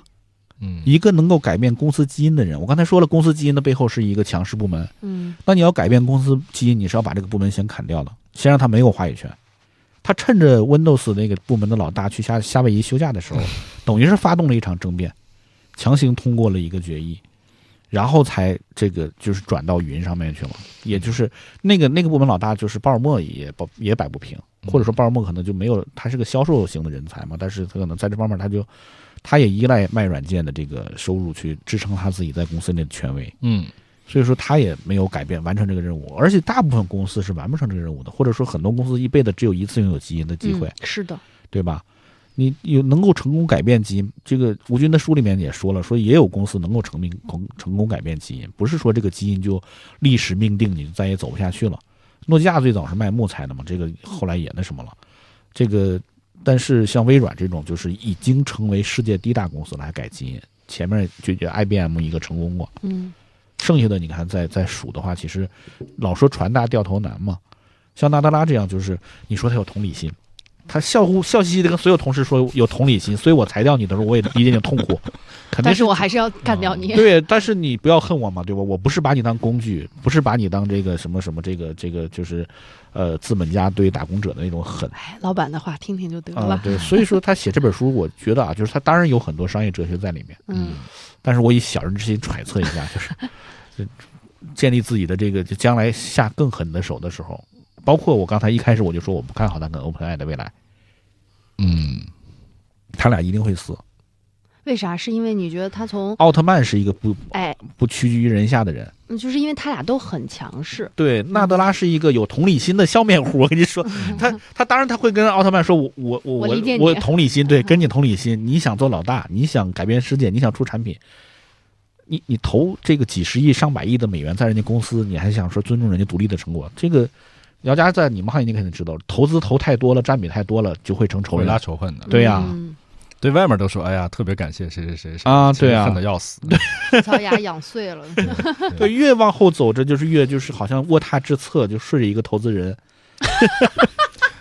呃尤其是那种战略投资，对 要加不老不要想歪啊！这个嗯徐然你我怎么觉得你笑容不是不是，我就是我，我老公也是被投的那个 创始人嘛。嗯你这么一说，我就画面感一下就来了，就觉得这这不好，不好，不好。就是就这样，就是所以说我就是他们俩在技术上嘛，我们经常会设想一个特别完美的技术融合嗯，啊。你比如说，如果我有百度的技术、阿里的运营和腾讯的产品，嗯我我这么组一个公司，一定是天下无敌的。嗯但是真有他们三家这个员工做的工，那个员工那那公司，那 B 轮都没拿到，也有。嗯一三个人自己先分崩离析，先吵起来了，或者说是实际上你会发现，你所谓阿里人的运营强，你是在阿里的平台上运营强，嗯，不是说你这个个人除了放到社会上，你也是个运营高手。又敲桌子了，sorry 你。说能不能说纳德拉代表着这一个的领导下的微软是某种嗯帝国文化，或者是一种强势的平台文化？然后三奥特曼做这个事情很像是一种尖端科技，对啊、但是纳德拉这一点我同意你的，纳德拉不强势，他、嗯他在是他嗯很尤其想做柔和，做云的人非常谦卑，做云的人一定要谦卑。嗯，就像这个， 我一开始说到那个说 Google- 贵就贵是吧？给客户们，对，而且不光是贵，他就是折腾自己的员工去去去迎合客户啊，这非常。那个 Google 员工他原来在就我一开始说喝醉那个 Google 员工，咱们现在把那话圆回来，就是他他在亚马逊干了大概有个几年，六年多，对，嗯六年多。然后后来那个 Google 大家知道有一段时间跟那个 Facebook 竞争，他自己也出了个社交网络叫 Google 加，嗯嗯，然后他就喝醉了，就在 Google 加上写文章就，就是就是刚开始也是那种高情商式的。我曾经列出过十个 Google 比亚马逊强一百倍的地方，而且我把这个表格发给了谁？招发给了我们招聘部门，让他们去什么之类的，一顿把 Google 一顿夸，说，呃，而我们什么什么做的比亚马逊好，什么什么做的亚亚比亚马逊好，亚马逊我数来数去只有三件事做的比 Google 好， 然后这三件事的话就开始就长篇大论了，而且是他披露的事实极其可怕，就说贝索斯这个人，嗯嗯，有一年突发神经病，就开始写了一封内部信，宣布说我们一切东西、一切服务，啊，不是一切服务，是一切的功能，嗯亚马逊网站的一切功能必须做成服务。嗯什么意思呢？就是以前你这个，以前你我我公司我要求你做这事儿，你你给我实现了就完了。而现在以后我要求你把你的能力要标准化，放在这儿。徐然，你必须给我录三百句话，然后我把它训练成一个声音模型。以后你可能哪天这个请假不来我上班能了，来了，我就对用它我这个声音直接就用了。不要求把这个你的所有的服务标准化，他那个写把这封信写了之后，后来大家知道这个就是他提的著名的，就是 API 化，就是这个对应用程序接口化。嗯是再往后就大家知道它为什么要 API 化，实际上就是开始云了。因为云的意思就是说，你可以把你所有的互联网公司的能够提供的功能，嗯我都可以在云上完成。那实际上就在云上调用各种各样的功能。对你自己你想做一个淘宝出来，理论上来说，你租一个云，你就自己用它的开放接口，你做嗯个电商店铺是没问题的。嗯对这个，但是他他把这个他提出来，然后他一二三四五六六，如果你做不到，我就解雇你，他就直接这么写。嗯，然后那个 Google 员工不是喝多了吗？说，然后他派了一一头斗牛犬来监督大家。那个斗牛犬是他们那个亚马逊高级经理，然后是美国陆陆陆战队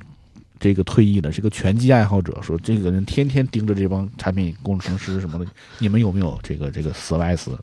service 化？就是这个把这些功能服务化，花嗯或者说就是说标准化、接口化，一直盯着做，然后最后发现原来他要做的是就是云，就是你把你这个亚马逊内部的所有功能全部做成零件了，你这个内部人也能调，外部人也能调。嗯，首先是内部人调用了，就等后来就业务上云嘛，等于是这个事儿。对，这这个无独有偶啊，几乎世界上两个最好的云都是电商公司做的，啊、对，另一个是阿里云，阿里云，对对，也是电商，就是内部的中小企业呃这个商家他自己可以调用这些服务，嗯，这是很重要的一个起量的基础。嗯对，哦因因为我也想过，后来就是他也他为什么会想起来做这个呢？因为大家都对这个中国对后天就要前过再过几天就要这个双十一了，大家每有时候有有些年大家会吐槽说不要搞双十一了，嗯是劳民伤财，但对电商公司来说非常重要。嗯但是对他来说也有一个副作用，就是我促销固然带来很多流量、成交额什么，然后就是让大家养成更好的养成对这个行业的认可，但它会造成这个算力的极大的冗余。嗯嗯我双十一买了好多服务器，这个峰值我不让你卡机，不让你掉件，嗯但双十一之后这个服务器干嘛用？嗯亚马逊同样的问题，它有黑五促销呢，嗯黑黑色星期五，嗯所以电商公司它的这个服务器是必须得按照最顶级来配置，但平时就会有冗余。所以你知道最早 serverless 这个概念就是亚马逊云提出的，哎，对对对，就是因为有很多冗余，其实也是某种呃存储和计算的服务嗯，算力对，过剩了。过剩了，嗯对，那这些东西给谁用呢？嗯一定是切成最小块的服务，嗯你恨不得按一个所谓的 function，就是一次功能的调用去调用它。这个东西其实就是亚马逊云真的是太早了。当然了，这个事情还远没有在普及，可是已经在我们今天看到的互联网创业里面开始在逐渐发生了。这个意识是已经慢慢的， service，嗯，慢慢的已经有了。嗯那实际上最可怕的是什么呢？这个贝贝索斯这封信写的哪一年呢？写于二零零二年， 嗯，那时候亚马逊还只卖书呢，刚开始设计还是百个货零售企业，对，那个时候他已经有这种前瞻性了。所以说，那个就我再说回来，这个 Google 员工他喝醉了之后说的，他就说，在这方面，就 Google 家也好啊什么之类的，你真的拍着马都赶不上人家。 就开始就突然火力全开了，刚开始说了那么多漂亮话，突然火力全开了。大家也要知道，就是他虽然这个这个，刚才我说了，他这个这个贝索斯提了什么 API 化之类的，就是催生了亚马逊云，嗯但云计算这个词是 Google 最先提出来的。嗯而且云计算本身的根本技术来自于三篇论文，嗯。全部是 Google 发表的论文，啊，Google 很有意思，因为这个呃叫什么 ChatGPT 的这个也是 Google 也发是明 Google 的。的 Bird 的对论文最早对所以后来现在 Google 就痛定思痛，说我们以后不能写论文 了。 写了不发，对， 不公 内开部内部流动，企业绝对机密。真的，他那个他那三篇论文写的大文件管理，什么那个 Radio Map，对那个什么过程地图什么对对的那些，对 Map，嗯对那些都是就是就是那种就是云计算上的管理原则。嗯对，或者说技术实现，他论文好好的都写出来。你想，就是一个云上面那那几千台机器在一起，怎么样去管理大文件，嗯跨了好几百台机器的一个文件，它怎么管理？他当时写出来，嗯然后在 Google 上实现了。也就是说，在技术上面，Google 是最早实现云计算的。但是，但是他又自己企业内部嘛，他没有开源。然后后来别人就根据他这个原理自己做了一个开源的 Hadoop 出来，就慢慢的就对琢磨琢磨，性能差好多对。但是 Hadoop 是开源的，就慢慢就对滚动滚动，雅虎也投入啊什么之类的，就它就成为这个云计算的主流了。 对，但哈鲁这你看就是仍然是一个过渡型的解决方案，哎嗯，它过渡，但是培养出了很多人才。就是一一嗯步一步一步一步在过渡，对，就像安卓追追 iOS 一样，我反正我开源，我就一步一步追你，你到最后你你总有到你终点的时候。嗯，你到了你上线的时候，我就一步一步逼近你就好了。哈杜普现在，你现在性能还是不能 Google 比，但是它在互联网上已经完全可以用了，已经是。嗯那这个，但反过来说，就是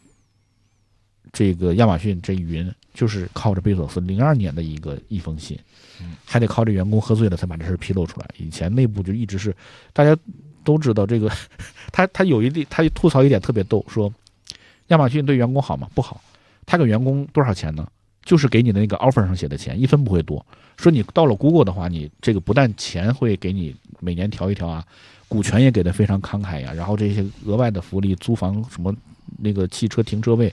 呃，牙医补贴什么非常好的那种自助食堂都有。但亚马逊给的工资永远就是 offer 上的工资，然后是什么这个就像刚才说的虐待你，虐行人，就是说这个。嗯但是贝索斯千般不是，就这一点，就这个战略前瞻性和这个执行性，就把这一件事做成了。到今天呢，他这个亚马逊云现在已经是可以说是哎，一这个样有没有有点像当年阿里云，就是所有人都反对反对，然后花那么多钱，然后只是当时一个学术背景的王健嗯去做这个事情，对啊，而且他学术背景，人家学的是心理学哟，哎对，哎， 而且做了也两次，其实也都不太顺利，嗯那但最必后须得说马云支持的也支持的非常，两个因为不懂技术的人， 对，因为这些都网上都有视频。个呃，一二年的时候有一个论坛吧，嗯当时他们三个都在，就 BAT 三个都在啊，嗯马云对反而是坐在台下当观众，嗯就说到这个云服务的这个事情，嗯云计算的事情，然后马化腾跟李彦宏都觉得这个没有意义。嗯只有马云坚持说这个事情可能是有意义嗯下一个互联网的真正的发展的方向。那个深圳的那个那个 IT 领袖峰会，那时候那会儿我在现场，那是哪哇年呀？二零一二年左右吧， 12差不多年吧嗯对哦，嗯。但时说候回来，就是因为呃，我们说了这个呃聊天的记录和搜索的这些数据，对于个人用户来说，其实没有多少去回滚的必要，嗯，存在那儿就存在那儿。比如说嗯今天微信大量的一些图片和聊天记录，没有人会回头看这些东西的嗯。但是电商的数据是经常会回滚的，是的，对，因为你要看上个月、上个季度和去年同比的这些数据去对比，那么它对于去呃通过云计算和云存储的方式去调用这些数据，就显得是有一个迫切的需要。我觉得这是可能也是有业务上的一种继承关系的，对，那搜索引擎你看，Google 也是个搜索公司，人家他提出云计算概念来，但是他就做不好，就是它百它的度业务跟它这个服务却没有直接的某种天然的业务上的关联。嗯对，或者说它没有那么电商公司那种潮波波浪式这个潮汐式的访问量的变化，是的它也没那么多算力的冗余，可能。是它没有峰值，就是它对其实最多就是个热点新闻。可能 Google 有有时间，我们也可以说一说，真的也是设想了非常多改变世界的成品嗯产品。你想，作为一个搜索引擎，最重要的是什么？就是要网站多，嗯你网站越多，我引擎越有价值。嗯所以 Google 当年做过一套监站系统嗯啊，那个设计的真的你看的真的完美无缺，嗯就是叫 Google Site Map，啊嗯，Site Google Site 就叫这个嗯名字，它那个产品的首页叫 Site Map，就是你的站点地图，嗯，你自己设计各个页面怎么插入什么的，全都给你弄好了，然后就没有下文了，你知道吗？我前两天听了一个概念啊，我觉得这个理念还挺有意思的。他说，美国呢其实有 significant seven，就是有七大非常重要的科技公司。嗯，啊，其实整个国家也是在靠这七大科技公司的呃创意，或者说他们的经营，嗯在实现整个美国的一个科技实力。我我刚才听你们讲完了，无论是 Google 还是微软还是亚马逊嗯也好，我觉得他们真的就是在在大战略面前。似乎在做出那个战略调整的那一刻是不被当时很多人去理解的嗯接受和理解的，对，因为有的时候我我是自己听王自如说的，我觉得还有挺有道理。就是你在做那种十年左右甚至更长的这种战略规划的时候，嗯，你周围的人是不理解的，嗯就是因为它非常的长远。所对以我今天听你们讲完了以后，我觉得可能确实是这样。而一个企业的成功，可能就是因为他在他做对了很多次这种长远规划的选择。嗯嗯， 把逆淘汰出来了，就现在你看到的这些大企业全都是活下来的，对，嗯，对有些选错了的已经就看不见了。对对，嗯 对，是没错。所以今天啊，这就反正你看啊，观点有我我不知道算不算是交锋啊。那个姚老板说现在可以买微软的股票，还能再买是吗？ 还能实现年化百分之二十五的收益。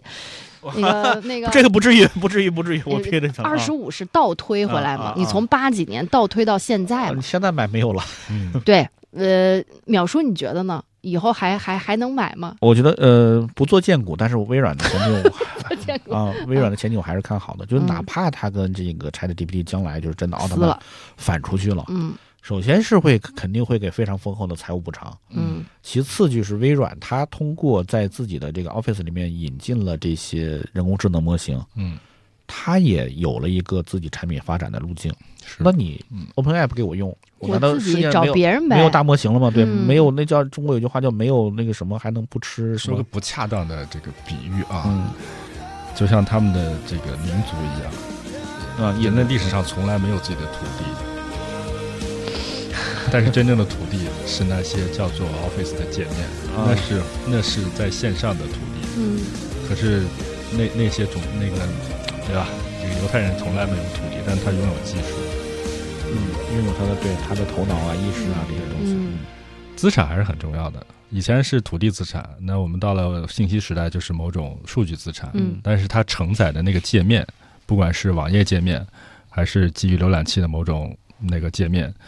那个才是真正的资产。而谁拥有这些资产最多的，就是能持续发展的。而里边核心的那些技术不能独立存在，因为它没有土壤的话，它就嗯生存不下去了。嗯那我最后还要更新一下啊，就是王坚博士，我刚才说他不是不懂技术啊，他学心理学也是工业心理学，就等嗯于是人机环境交互，嗯就是好超前，对，嗯等于是就是就是人和机器怎么交互，就是我们现在说的用户界面啊什么这些东西。所以说，他去搞云计算还还是那什么的，还是还是懂的，还是懂的。嗯啊嗯，马云真不懂，但是他是真懂的。